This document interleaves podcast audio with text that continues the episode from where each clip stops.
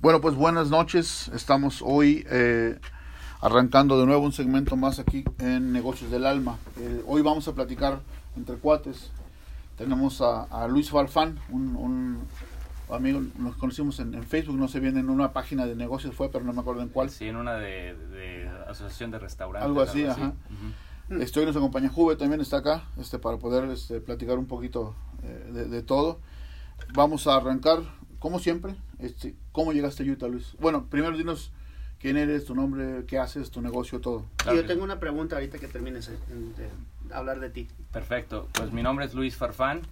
Eh, llegué hace ocho años aquí a Salt Lake City eh, a través de una compañía que estaba requiriendo el apoyo para impulsar la, la venta de su producto en, en, los Estados Unidos. Yo ya me encargaba de la parte de, de venta para food service en, en México y pues implementamos varias estrategias y logramos aumentar bastante las ventas al punto de que la compañía que se encargaba de la parte de importación y distribución me contrata y estoy aquí por un proyecto de seis meses, se convierte en un año, conozco a mi esposa y bueno, yo creo que es una historia muy parecida eh, que todos los latinos este, vivimos por acá. Sí, sí, sí, la verdad que sí. ¿De dónde es tu esposa? Mi esposa es colombiana. mi, mi, esposa es de Uruguay y tu esposa Mi esposa también es de Uruguay, sí. La, la pregunta que tengo es, este, uh, nos acabamos de hacer, te acabo de conocer hace media hora, 40 minutos, uh, y inmediatamente me dio, me llamó la atención tu atuendo, cómo estás vestido. Y nos acabamos de ser amigos en Facebook y tienes una, estás vestido igual, no la ah, misma camisa y todo eso. Pero es así como te, te, te vistes todo el tiempo con... con... Sí, me, tengo una colección bastante amplia de, de sombreros, gorras y ¿Ah, cachuchas y sí, siempre me, me, ha gustado. Para las personas que no, no tienen una representación visual ahorita, dinos cómo, está, cómo estás vestido y este, qué es lo que significa tu atuendo. Pues eh, traigo una camisa hawaiana. De hecho, esta es la edición que utilizó Elvis Presley para sus conciertos. Entonces es una, es una réplica de, de, esa, de esa playera hawaiana. Eh, shorts de, de jeans, sandalias y, un sombrero este eh, de, ¿Es cubano? No, estos son el, de los sombreros este de los Panama hats. Okay. okay. Eh, ¿Cómo se le dice en inglés esos? Este, fedora. es un, es un fedora, pero el estilo es Panamá. Ah, ok. El, Panama hat. Okay, perfecto, perfecto. Ahí sí no sé, de, eso no sé nada. y este, eh, la gente te reconoce de, así, ¿verdad? Así, y, y, en, y los, la gente con la que trabajo ahorita en el mundo de restaurantes, de, eh, de cariño y de broma me dicen agave. Ah, claro, sí, claro, mucha relación con lo que haces. Ok, eh, ¿por qué se has metido en este negocio? ¿Qué es lo que, qué es lo que hace tu negocio? ¿Y qué es lo que... Eh, ¿Por qué llegaste ahí? Sí, cuando, cuando llegué aquí, eh, la empresa que me trajo eh, es fabricante de, de, vainilla. Es una de las vainillas más reconocidas este, en, en el mercado latino. Veracruzana, por cierto, tenía que ser. sí, se puede decir el nombre, ¿no? Sí, claro, claro. Era la, la, es la vainilla molina. y yo desarrollé muy buenas relaciones con muchos clientes. Eh, uno de los clientes, eh, después de que la empresa cierra, eh, Molina sigue trabajando con otro distribuidor, pero este importador en particular cerró cuando Sara cuando Bimbo compra Sara Lee, y Orowit le quita las distribuciones a todo el mundo a nivel nacional, que era la parte más fuerte de, ingreso de esta compañía y deciden mejor este, cerrarla. Y este cliente en particular, que yo desarrollé muy buena relación, me habla por teléfono y me dice, oye Luis, sabes que yo quiero seguir comprando vainilla, no les quiero comprar a ellos, que realmente lo trataron mal, eh, y, me dijo, consígueme tú una vainilla y te la compro a ti. Obviamente, pues yo trabajando tantos años en, el, en la industria, eh, eh, le llamé a una muy buena amiga que se llama Norma Gaya. Ellos es una familia inmigrante de Italia que quería venir a Estados Unidos, pero se quedaron en Veracruz y desarrollaron el cultivo de vainilla y ya llevan más de 70 años este, en la zona de Papantla. En la zona de Papantla, en Poza Rica. Poza Rica, claro. Eh, y bueno, le, le llamo a, Norma, le digo, oye, traigo este proyecto, como ves, y me apoya. Eh, desarrollamos unas marcas para, para Estados Unidos y ya tenemos pues varios años eh, metiendo el producto. Yo eso lo hice eh, siempre como un negocio alterno, porque finalmente solamente tenía un, un solo cliente en, ese entonces. Cuando, cuando esto cierra, yo abro Calagua USA y eh, me encargué de armar la, la, estructura de ventas para Calagua, que es una crema de coco muy reconocida en México. Aquí todavía no tanto, Coco López tiene la, la batuta. ¿Es competencia de Coco López? Es competencia de Coco, Coco López. Entonces trabajé un año con ellos, armé la estructura y de ahí me, yo soy ingeniero en sistemas eh, de, profesión, de carrera, y regresé a la industria del software, eh, que, que, es muy fuerte en el Valle de Utah, el famoso Silicon Slopes. y, y, y, empecé a trabajar para una compañía que se llama Qualtrics, que abrieron su departamento de Latinoamérica, y principalmente yo vendía en México, pero sí me tocó en algunos otros países este, el software, ayudando a las compañías a hacer la parte de integración a través de APIs eh, de, de, nuestra plataforma de Qualtrics a sus sistemas. Ah, Buenísimo. ¿Cuánto tiempo tienes ya haciendo eso?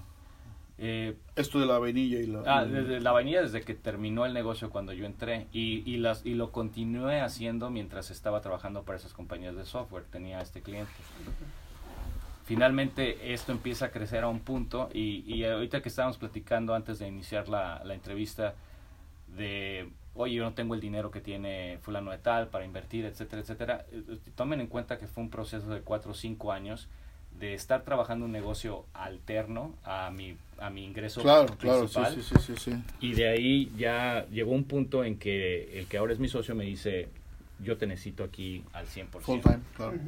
Y que eh, déjame regresar a esa parte nada más. Eh, esta persona que fue mi cliente eh, me dijo, oye, ¿qué te parece si mejor te conviertes en mi socio? Te doy un porcentaje. En lugar de que tú ganes de lo que compras y vendes, pues ganas de la venta que yo haga y ayúdame a empezar a desarrollar nuevos clientes. Y eso empezamos a hacer, sobre todo la parte de documentación. la vainilla, como muchos otros productos, requieren ahora certificaciones, claro, este, orgánico, todo este tipo de Mucha regulación, ¿no? Yo me encargué de acopiar toda esa serie de documentos y preparar carpetas para cada uno de los clientes que íbamos creciendo. Eh, y es ahí cuando él me ofrece eh, la oportunidad. O sea, tú desarrollaste esa marca de, de, mexicana de Veracruz aquí en Estados Unidos. oh, buenísimo. Especialmente en, la, en, el, en, el, ramo industrial. Fue nuestro, nuestro foco. Este, más que, que retail. Buenísimo de todas esas actividades que tú haces, porque además de eso, bueno, déjame, voy a, voy a mencionar acá también, él tiene un negocio alterno, el que hablamos de, la comida, y este, de todo lo que tú haces, ¿qué es lo que más disfrutas? Eh, la interacción con la gente.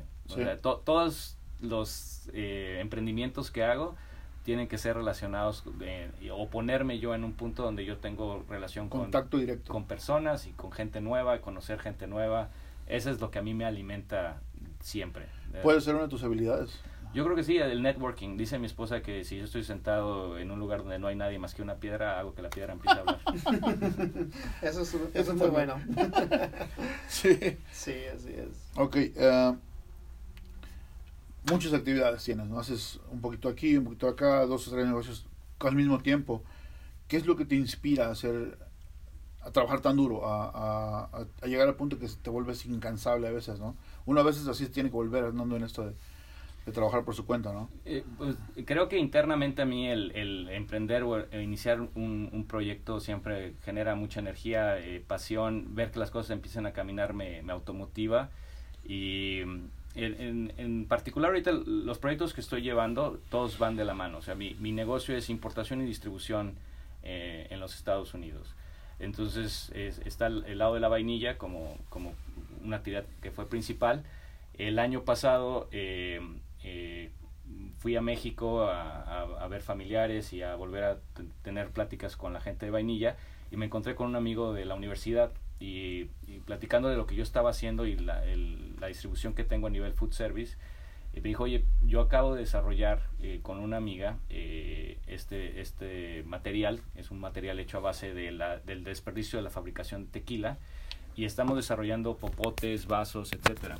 ¿Cómo ves? ¿Te interesaría este, representarnos y, empezar a, importar y distribuir el producto? Dije, adelante, ¿no? Si siempre... Sí, ya estoy ahí, ¿no? Eh, ya estoy ahí, aparte el producto se me hizo impresionantemente eh, inteligente, eh, innovador y pues mexicano, ¿no? Entonces tanto el crecimiento en la popularidad del tequila en Estados Unidos como la parte eh, medioambiental que, y el impacto medioambiental que tiene un producto de este tipo, pues no, no me ¿Ya eres una persona interesada en medio ambiente o no? Siempre, siempre. Desde la, desde Como mi compadre. Y, mi, esposa lo ha inculcado aún más, ¿no? Porque yo a lo mejor soy consciente, pero eh, ya la parte de, de acción... De la disciplina de seguirlo. No la tenía, eh, pero ella siempre me ha puesto, ¿no? En, desde separar basura. Eh, tiene En cada bote de basura en la casa tenemos un, un pequeño documento que dice qué, qué, es lo que va en ese bote y, por qué, ¿no? Entonces ahí pues... Eso es aquí en, en, este, aquí en Salt City, ¿correcto? Sí, aquí. Okay, eh, me gustaría uh, preguntarte acerca de los popotes que este que están representando, ¿no? O los productos que están representando que son biodegradables. Sí. Um, Ahorita que termines vamos a corto y ya de regreso nos, nos contesta, pero termina, termina. Ah, ok. Ya, lo que estaba viendo es de que uh, el material es muy resistente, muy parecido al plástico, pero vamos a un, un este, a una pausa y regresamos. Sí, ahorita responde de, de, rebote. Gracias. Claro que sí. Muy resistentes, ¿eh? Pero bueno, vamos a hablar acerca de la... Sí, sí, pues la, la fibra de agave es bastante resistente, así como el cáñamo y otras, y otras plantas, otras fibras. Eh, recuerden que durante muchos años, eh, décadas, casi siglos, eh, toda la industria de transporte a nivel mundial marítima era hecha con, con fibras este, como el enequén. De hecho, Yucatán en un tiempo se quiso independizar de México por la cantidad. Por su producción de enequén, claro. Entonces, eh, cuando ya se desarrolla por, a partir de DuPont este, estos polímeros y, y el, el, poliéster, pues Los plásticos vinieron a tomar todo eso. A tomar todo eso. Y ahora va de regreso, ¿no? Sí, sí. Pues ojalá que vaya de regreso, porque esta parte de, del uso de, de nosotros como cultura, como sociedad del plástico es... no es sustentable porque está basado en un, en un producto no renovable. Exactamente. Exacto, sí, eso es lo principal. Toda la razón. En parte, pues que toma mucho tiempo en regresar a lo que es la naturaleza, ¿no? descomponerse o biodegradarse. Sí, sí, sí. Pero bueno. vamos de rebote entonces. Eh, bueno, estamos de regreso con Luis Farfán. Este, bueno, tenía una, una pregunta que había que, que pues nos, la, nos iba a hablar sobre acerca de, de, los uh, de las fibras de, de agave de las cuales están hechos los productos que tú estás representando aquí en Estados Unidos. En, en, específico vamos a hablar de los popotes porque es algo que a mí me llama mucho la atención porque es un producto que utilizamos una sola vez, uno, dos, tres, cinco, diez minutos y lo desechamos. ¿sí? Y este, los vemos por donde sea, en la, basura, en la basura, en la calle, donde sea, ¿no? Y eso siempre me ha llamado mucho la atención. Ahora, ¿Cuál es la diferencia entre, un, entre tu, tu, producto y un producto que es compostable o compostable? Sí, muy buenas preguntas. Eh, bueno, eh, eh, Penca, la, la, marca Penca, está, lo que trató de resolver fueron varias cosas. En primera, la mayoría de los productos que actualmente son biodegradables o compostables provienen de, de, de, una planta. ¿sí? Y esa planta se crece se, y, se, y se desarrolla es particularmente para el desarrollo de ese producto, un popote. Y eh, la primera tarea que Penca se dio fue a decir, bueno, vamos a buscar una alternativa donde nosotros no tengamos que crecer una planta y quitar eh, alimento de la cadena productiva este, para, convertirlo en, un popote. Y de ahí vino la idea de utilizar el desecho de la fabricación de otra industria. que eso creo que es muy valioso y que ahorita muy pocos eh, productos lo tienen. Entonces ese fue el primer objetivo y, y se resolvió. Otro problema fue que los productos que actualmente son compostables requieren un proceso industrial. Se requiere llevar a, a, una cámara de compostamiento donde se tiene que mantener temperatura y presión estable por cierto número de días para iniciar el proceso de compostabilidad del, del producto. Si no sucede eso, este producto se convierte como otro plástico, eh, sobre todo cuando se queda en la calle o llega a un vertedero de basura, lo que le conocemos aquí como landfills este, y, no, y no llegan a tener ese nivel de presión y temperatura para empezar a hacer el proceso de, descomposición, de compostamiento. ¿Qué temperatura es eso? Perdón. O sea que si no se hace este proceso industrial, no tiene ninguna función diferente a lo de un plástico, ¿no? Correcto. E igual que el reciclaje, o sea, si, si no llega a un punto de donde se puede reciclar el producto, pues pasa, pasa lo mismo. Igual sí. Ahora, estos popotes están hechos de el desecho de la industria del tequila, ¿correcto? Que es el agave, o sea, fibra de agave y todo eso. Y este es muy resistente, la verdad que sí. Ah, incluso yo cuando me hice uno de estos popotes, yo lo estaba mordiendo y quería a cortarlo con mis dientes y mucho más fuerte que el plástico.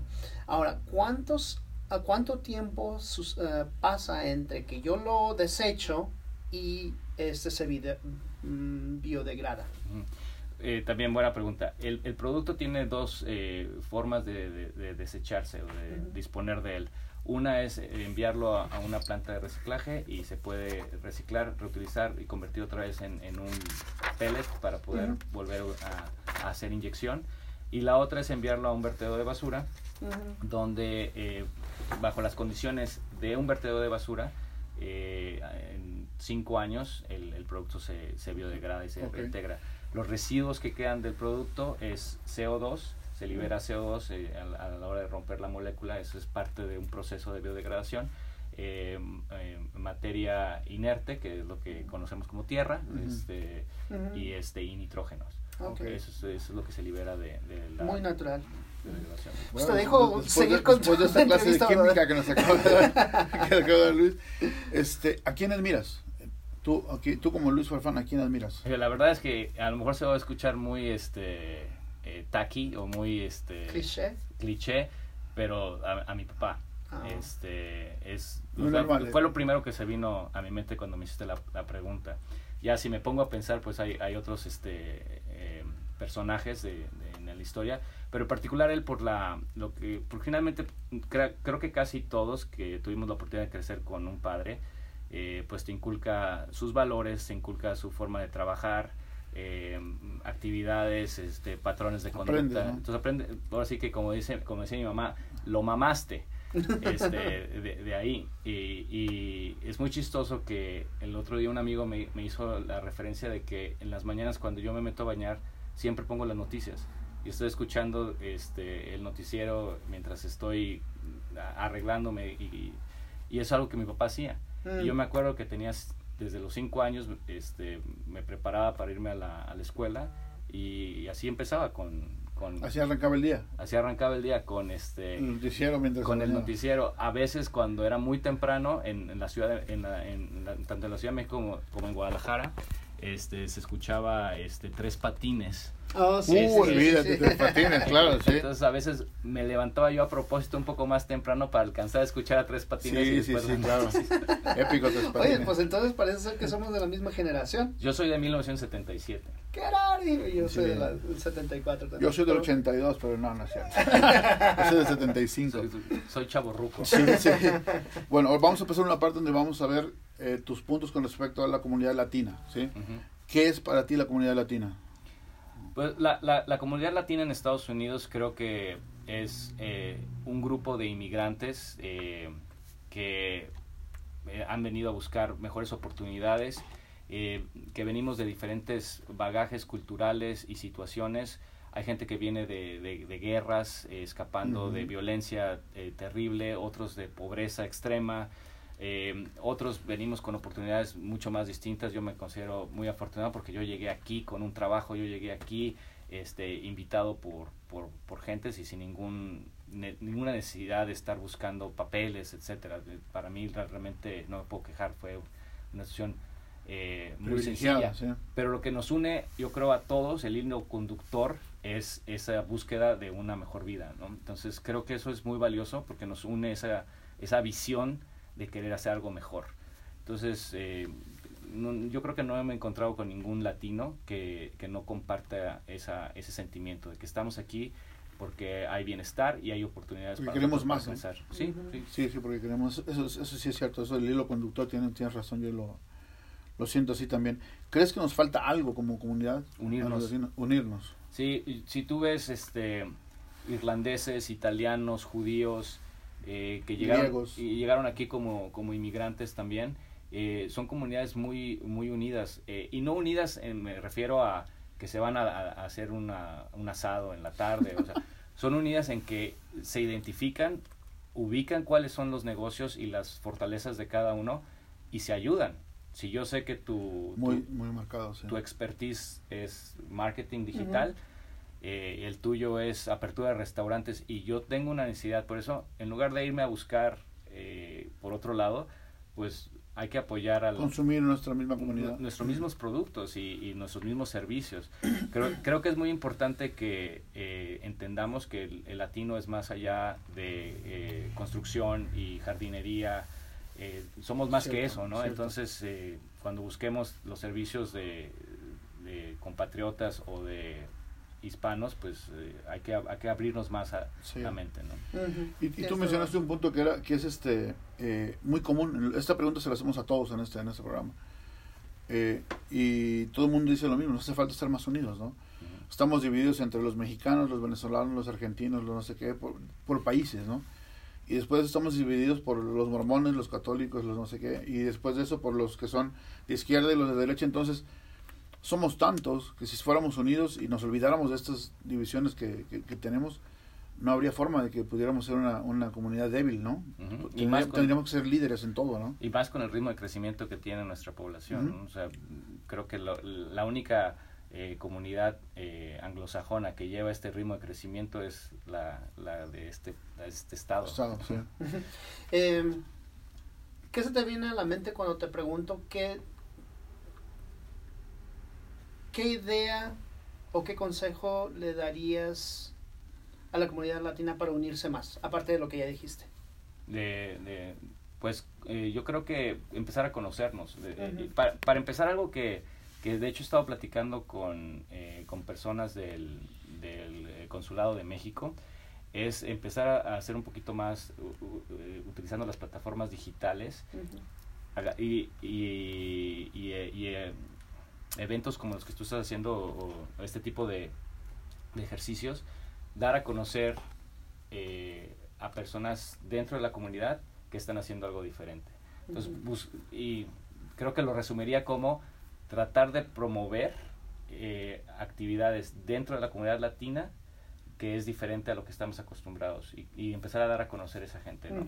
Tú sabías que tenemos más de 25 personas trabajando en GE que son de origen latino eh, ese tipo de cosas creo que es importante eh, darlas a, a, conocer. Y eso yo creo que... Dar una, una imagen diferente. Eh, una imagen y, y, un, más. y un punto que te, que te pueda unir y decir, este aspiracional, ¿no? Esto es lo que yo quiero llegar a ser, este, y sí se puede, y mira, y hay tantos latinos haciendo X, Y o Z este labor, ¿no?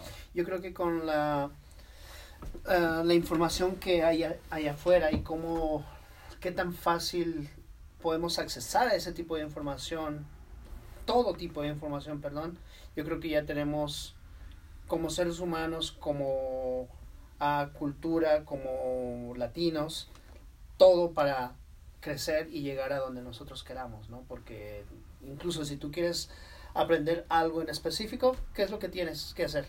Le preguntas a alguien que ya lo hizo o te puedes ir a YouTube. También. Todo está ahí.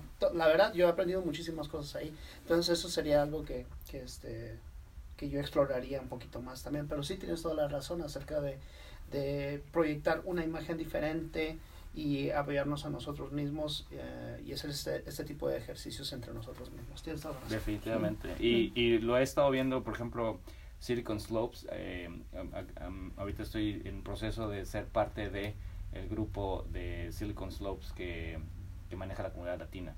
Entonces estamos ya haciendo un capítulo exclusivamente para, para latinos dentro de Silicon Slope, que creo que es algo muy valioso. Yo, por ejemplo, puedo preguntar otra. sí, disculpa, es que yo sé que tienes preguntas ahí. No, no, está ah, ¿Cómo se, yo, yo voy a muchos eventos este, de, de, tecnología, pero nunca he ido a los eventos de Silicon Slopes. ¿Cuál es la, el beneficio más grande que una persona, un, sí, que una persona puede obtener cuando va a Silicon Slopes? Yo creo que eh, el, el, mismo beneficio que obtienes eh, yendo a cualquier tipo de, de estos eventos masivos, y lo comentaste eh, en uno de tus programas, las relaciones. Eh, si, si, hay algo que te puede ayudar a desarrollar tu negocio, además de capital, eh, son relaciones. Entonces, el networking que puedes desarrollar en ese tipo de eventos, sobre todo si estás buscando entrar al mercado este, de tecnología, pues that's the place you need to be, es el lugar que tienes que estar. Claro, claro, claro. Sí, sí, bueno, vamos a hacer un corto más y vamos a volver a platicar con Luis en un segundito. Volvemos. Oye, no sabía eso de Silicon Slopes. Es que eh. eso fue hace tres semanas. ¿Ah, sí? y a, mí me acaban de invitar a, ser parte. Y tuvimos la primera reunión la semana pasada. ¿Ah, sí? Qué bien, qué bien. Pues déjame saber cómo te puedo ayudar en, en, ese evento, a ver si hay algo que podamos hacer. No Tal vez Marcelo está ahí también, ¿no? Marcelo está muy Marcelo, está Marcelo Bayan, que es el organizador. Bueno, buen amigo de nosotros. Taco Fest. Es muy buen amigo de nosotros. ahorita anda haciendo algunas cosas con real estate, pero muy, muy buena onda. Sí, sí, sí. Muy, buena... muy chambeador. Sí, la verdad que sí.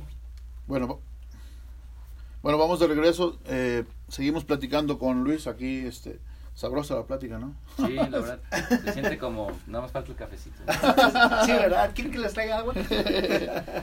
este, última pregunta, y tiene que ver con el segmento anterior. Este, profesionalmente, en tres palabras, ¿cómo te describes? Mm, tenaz, eh, entusiasta y emprendedor. Buenísimo. Emprendedor. Eso es, eso es algo que nos hace, nos hace falta a todos, ¿no? Y es algo que yo siento que es una semilla que nosotros deberíamos empezar a sembrar primero en nuestros hijos y de ahí en todo nuestro alrededor, ¿no? Porque los hispanos trabajamos bien duro, ¿no? Y, y, y y yo lo hablamos siempre y, lo, y en el programa, en, el podcast lo hablamos mucho también. Y trabajamos tanto, lo mejor sería trabajar para nosotros, ¿no? Y, y porque al final de cuentas venimos y trabajamos, hace rato mencionábamos sobre los trabajos típicos que tenemos los hispanos, ¿no? Construcción, cocina, este, las yardas, eh, limpieza, y trabajamos muy duro y normalmente estamos haciendo que, que alguien más reciba mayores beneficios que nosotros con nuestro propio trabajo, ¿no?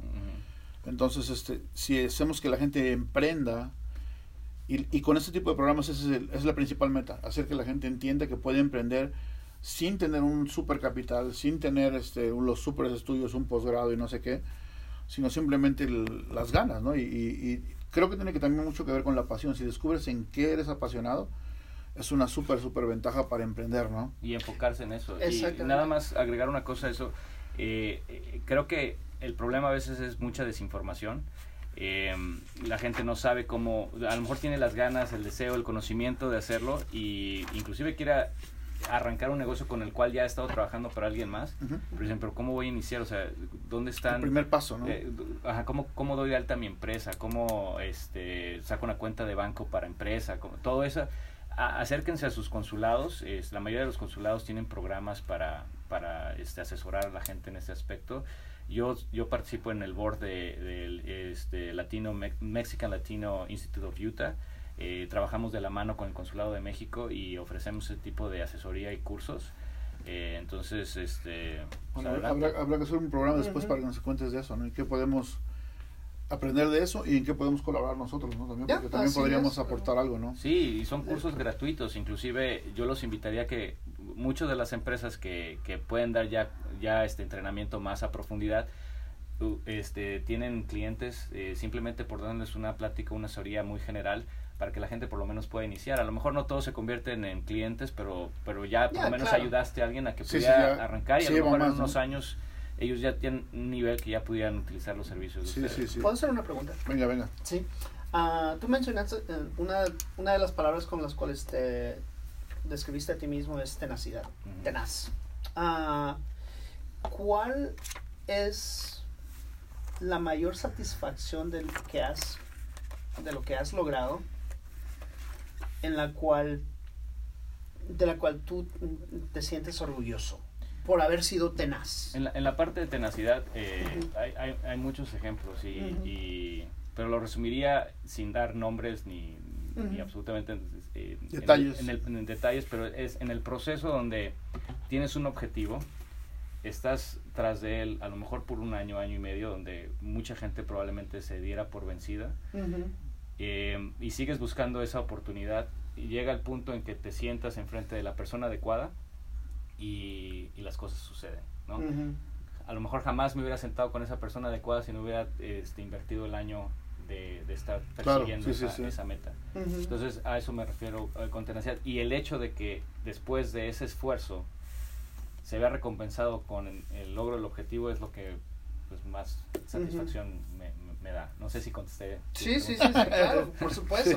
Porque de eso se trata, pues, o sea, eh, ¿qué tan tenaz eres? Y no estoy hablando solamente de ti ahora, estoy hablando del público también. ¿Qué tan tenaz eres como para lograr tus objetivos y para cuando las cosas se ponen difíciles, que dices, wow, o sea, aquí me hago o me deshago y, si, tomas la necesidad de seguir y seguir y seguir, aunque las cosas se vean así medio grises o negras, pero pues si tú crees en, en ti mismo, tienes la tenacidad y pues solamente sigues haciendo las cosas, ¿no? Ser, tenaz casi al punto de la necedad. Exacto. ¿Sabes? Yo, yo he hablado mucho en, los, en algunos capítulos que tengo aquí en el podcast de que para mí la necedad, ser tan necio como soy, para mí es, es una habilidad ahora. Porque Juve muchas veces me dice, ya, ya no, este, ya no, ya no te contactó tal persona y tranquilo, yo me encargo. Y muchas veces estoy aferrado hasta que conseguimos algo, ¿no? Claro. Porque tuve que hacer que esa, esa ese defecto de ser tan necio se volviera una habilidad, ¿no? De estar aferrado a algo, ¿no? Claro, siempre, siempre y cuando no te digan que no, siempre está la oportunidad, ¿no? Y eh, también después de eso hay cómo convertir uno en un sí. Claro. el, colmillo nos trae eso, Pero bueno, ahora vamos a platicar un poquito más sobre el lado personal, sobre, sobre tu lado personal. Cuéntame de tu familia. Pues eh, yo soy el hijo más eh, grande de, cuatro. Tengo dos hermanos y una hermana. ¿De dónde? De Guadalajara. Soy de, de Guadalajara. viví mi vida mezclada entre la Ciudad de México y, Guadalajara. De repente Guadalajara se convirtieron en lugares de vacaciones para mí y después alrededor de la Ciudad de México se convirtieron en, en, visitas a, amigos, etcétera. Estudié parte de la primaria y secundaria en, la Ciudad de México por el trabajo de mi papá, eh, pero en cuanto terminó eso, pues yo, inclusive también viví en Cancún un tiempo también ah, por el trabajo de mi papá. Eh, entonces eh, hemos sido medio errantes en, medio nómada, ¿no? Medio nómadas con, con, con, el trabajo de mi papá. Mi papá fue banquero toda su vida, trabajó para eh, Banco del Atlántico, Banco de Yucatán, eh, después hizo Banco, Cremi. el Banco del Atlántico era el que patrocinaba Chávez. Sí, todo, todo, un océano de posibilidades. este, Eran buenos en marketing, no se nos quedó, ¿no? Y, y pues esa fue así como mi, eh, mi vida. digo, yo soy el más grande de, de, todos los hermanos. ¿Y tu familia acá? No tengo, mi, única familia aquí es mi esposa.